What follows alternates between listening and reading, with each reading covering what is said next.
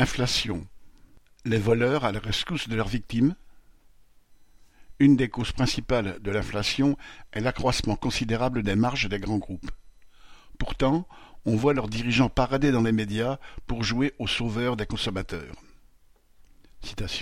C'est notre rôle d'accompagner les Français et on a renforcé les actions anti-inflation, affirmait très récemment le PDG de Système U.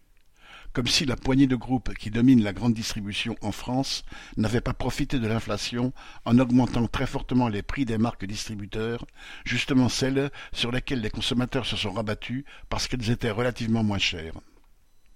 Le même jour, Patrick Pouyanné, PDG de Total, jouait au protecteur des automobilistes en annonçant que son groupe maintiendrait des prix de vente des carburants inférieurs à deux euros au-delà du 31 décembre.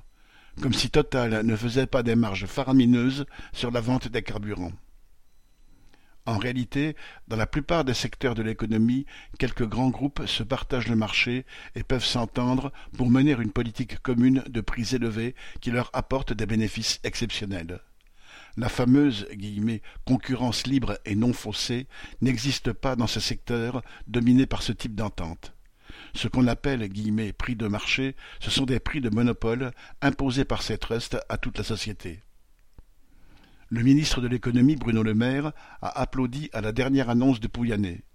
Cela montre que le gouvernement est totalement complice des trusts. Seuls les travailleurs, à commencer par ceux qui sont exploités par ces grands groupes, pourraient faire vraiment la lumière sur leur parasitisme. Pierre Royan